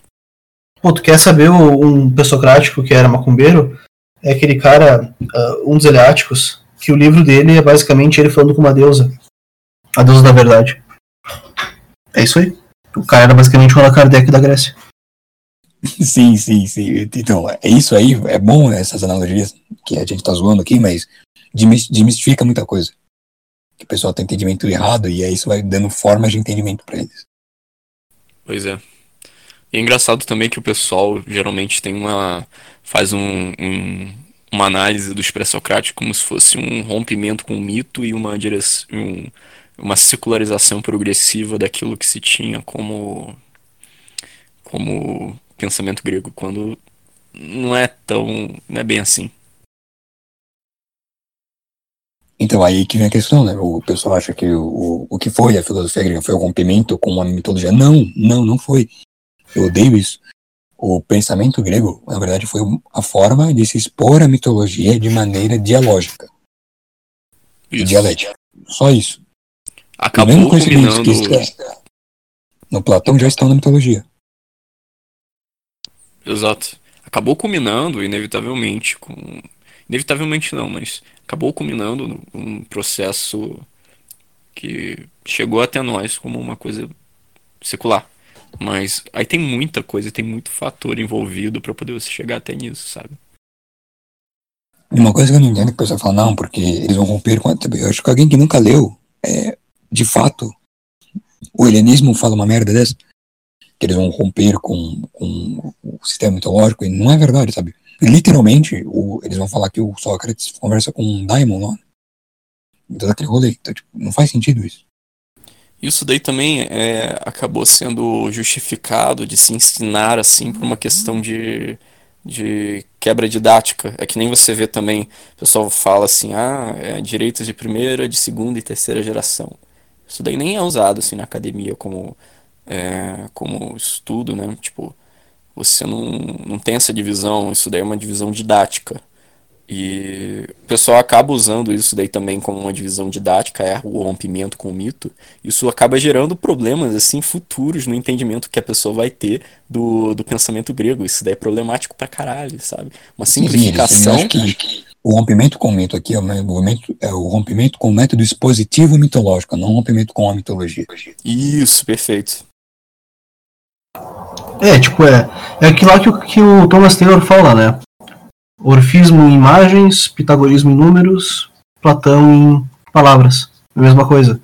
É, mitologia em imagens, vamos dizer assim, wisdom literature em meio que poesia, né? Homero, sabe? Pessoal, e filosofia em, em né, dialética e lógica. Às vezes em que Platão ele vai criticar o pensamento, a, a poesia, sabe? é, ele vai criticar primeiro de uma forma dialética, porque o Platão ele expõe as coisas de forma dialética e não exatamente aquilo estritamente o que ele está falando ali quando coloca aquilo na boca do personagem Sócrates. Você vai ter ele criticando a poesia exatamente porque ele, ele oferece em lugar uma essa forma que o Vinícius chama de dialógica que que é a forma de exposição platônica, sabe? Mas ele não está negando o, a mitologia, ele está trazendo uma forma de, de se transmitir isso. O que é o é o Wittgenstein estava certo, né? Wittgenstein é o cara que estava certo mesmo estando errado, né? Muito muito bom isso. É assim, é, e aí, se você for um ferrinho defensor do você vai dizer, não, os filósofos modernos eles estão sempre certos e errados em alguma coisa, porque eles não têm uma total perspectiva da realidade. Ah, tem o pessoal também que diz que uh, os neoplatônicos eles foram degenerados pela religião. Tipo, eles, eles na verdade não eram os legítimos herdeiros né, da academia. Eles na verdade eram um pessoal religioso que tentou pegar os ensinamentos de Platão e e instrumentalizar para a religião deles, que é basicamente, me perdoem os escolásticos, é basicamente o que o Tomás de Aquino fez com Aristóteles. Claro, em termos gerais, né? Não, não Tomás de Aquino tem uma filosofia própria, mas enfim. Uh, só que tipo, tu tem aquele trabalho da tradição não escrita, né? E tu tem aquela, aquela aquele link entre a tradição não escrita e o neoplatonismo. Então eu acho que essa ideia, que é uma ideia que, algum, que alguns pessoal, algumas pessoas tinham, né? Acho que, eu acho que essa ideia não, é, não deve ser muito mais levada a sério, porque tu tem o, a tradição não escrita e tu tem o neoplatonismo que parece repetir isso, que parece ser a chave para entender o platonismo ortodoxo mesmo, né? Então não, é, não tem como ser degeneração. Sim, sim, na verdade isso para mim é uma pura especulação, porque você não tem como saber. O que você tem, Pô. os caras têm escrito ali, acabou.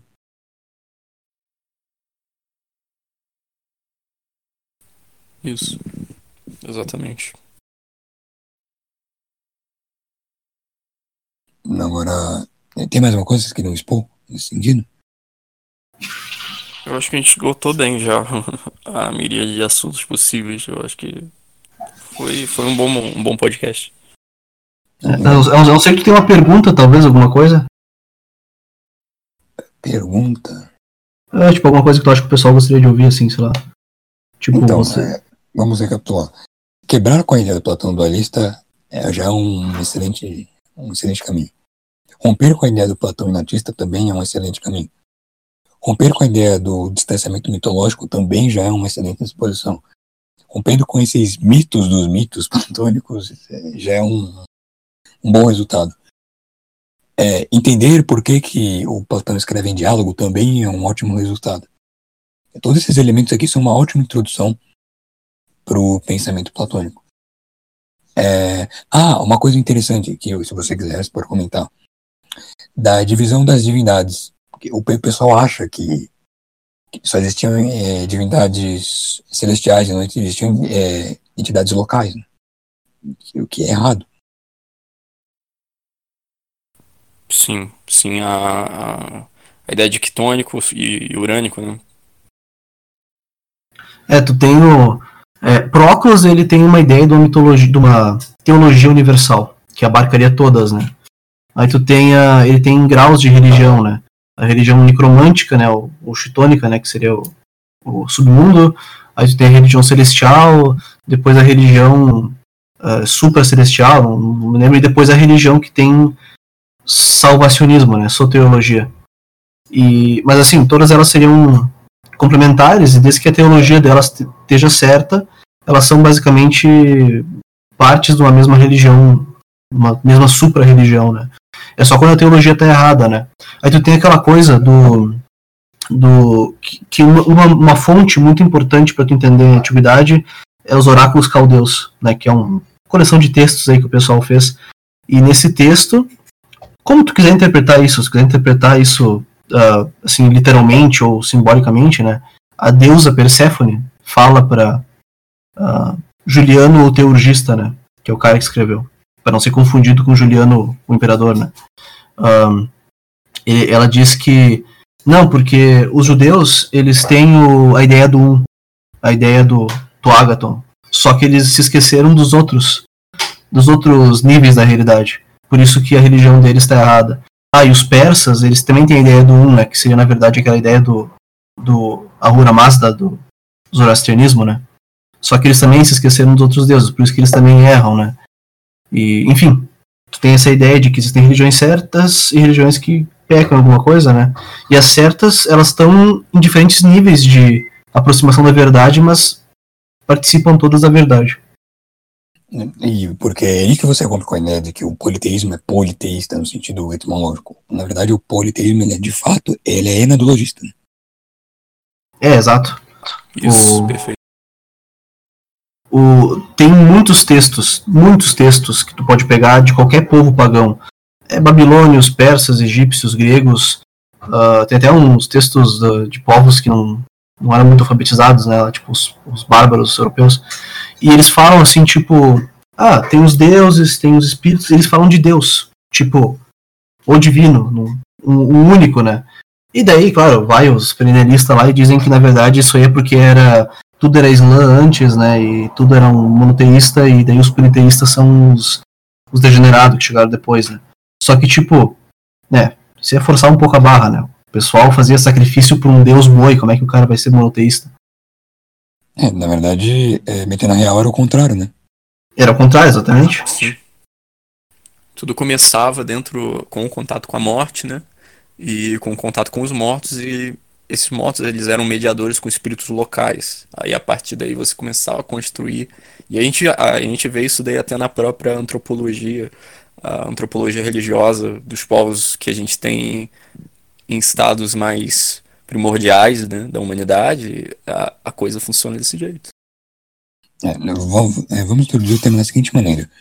É, imagina que tu, tu vivas numa tribo onde não há escrita, onde não há uma forma de, de se guardar conhecimento de maneira concreta como a gente bem entende hoje. E daí que você é novo, você tem uns 18, 20 anos, né, que pra hoje a gente é novo, mas pra época já era velho, né, porque você não vivia muito. E o teu pai, aquele que cuida de você, teu tio foda-se, ele morre, vai pra vala, vai pro paletó de madeira. E ele é quem tinha conhecimento de como fazer isso, como fazer aquilo. E como você vai resgatar esse conhecimento? Tipo, em termos pragmáticos, você pode dizer, ah, fodeu, é impossível. Mas se tu colocar um elemento teúrgico ali, fala, não. E se eu fizer um culto ancestral e eu conseguir entrar em contato e resgatar essas informações? Então imagina que a necessidade prática era essa, da coisa. Então o primeiro contato que você tem com o misticismo, com a coisa toda, é o culto ancestral. Começa ali. Sim. Do culto ancestral, você vai acessar é, coisas maiores, então entidades maiores, que são entidades locais. O que é maior que o seu ancestral? Uma entidade local que o seu ancestral servia. Então, os deuses locais. Desses deuses locais, você vai acessar deuses maiores, né? que vamos supor que eles sejam culturais, civilizacionais. E daí que desses deuses civilizacionais você deriva deuses celestes, que estão ligados aos astros. Então você vai subindo a hierarquia das coisas. E, e essa sim seria desenvolvimento Perdão, desculpa. Até- se chegar no, no que são de fato os deuses, né? no sentido enadológico. E nisso está se lidando só com daimons, na real, né? Sim, sim. Se você tomar um Daimon como uma entidade local, entendeu? E aí você vai compreendendo os deuses como entidades maiores, e aí o Uno como o deus, a entidade direta da coisa, aí tudo fica claro. Então, a, a, a, a religião natural, a verdadeira religião, nesse, nesse contexto aqui, expositivo, ela é a, a religião dos mitos, dos mistérios. Não a religião da revelação. É, só um- uma coisa também. O, é, o estágio final, completo de uma religião para os neoplatônicos e para os egípcios, etc., seria aquela que tem a salvação, né? E a salvação é feita através do contato com o daimon, né? Que seria o paredros, né? Que, para quem conhece um pouco da tradição esotérica ocidental, que eles chamam, né? Não gosto desse termo, mas enfim. ah, ele seria o sagrado anjo guardião, né? O Holy Guardian Angel, que eles chamam. Que isso é chamado assim por causa de um grimório escrito por um tal de Abraão, né? Que era um judeu, mas cidadão da Alemanha. Né? E ele tinha essa ideia, e basicamente essa ideia que os neoplatônicos tinham. Eles tinham a ideia de que tu tinha que entrar em contato com o teu paredros, que era esse daimon, e esse daimon iria fazer uma mediação entre basicamente tu e, o, e os deuses mais altos, né? Essa seria, digamos assim, a grande a essência da, dos mistérios, da, dos, das religiões de mistérios que tinham na Mediterrâneo e Egito, etc. Isso aí. Então, vamos encerrar por aqui, né? É isso aí, o, o Vinícius e o Arthur. Queria agradecer a vocês aí por, por esse papo maneiro e, e agradecer ao Vinícius por ter disponibilizado esse espaço para poder a gente conversar, né? E qualquer um que quiser uma que quiser uma orientação assim mais mais direta para entender esses, esses esses pontos da teologia platônica e, e da nossa pesquisa, é só é só falar comigo, me procurar que eu tô tô aí para poder ajudar. Que Ah, o que a gente vai fazer agora, que eu aconselho, é a gente vai separar uns, uns livros, um, uma ordem de leitura e deixar na descrição do vídeo. É, com as Isso, questões bibliográficas, para você se introduzir ao tema e tudo mais. E futuramente a gente vai fazer, gravar os programas é, focando pontos diretos, focando pontos específicos da, da teologia platônica. Isso aí. ok, isso aí. Valeu, pessoal. Falou. Ah, e se você está vendo isso aqui e gostou muito e quiser contribuir, tem um, um aí para você linkar, clicar na descrição e se você quiser doar alguma coisa, pode doar. Se você não doar, foda-se. Se você doar também, foda-se. É só uma questão de contribuição. E eu quero 10% desses honorários. Tudo bem, advogado é foda.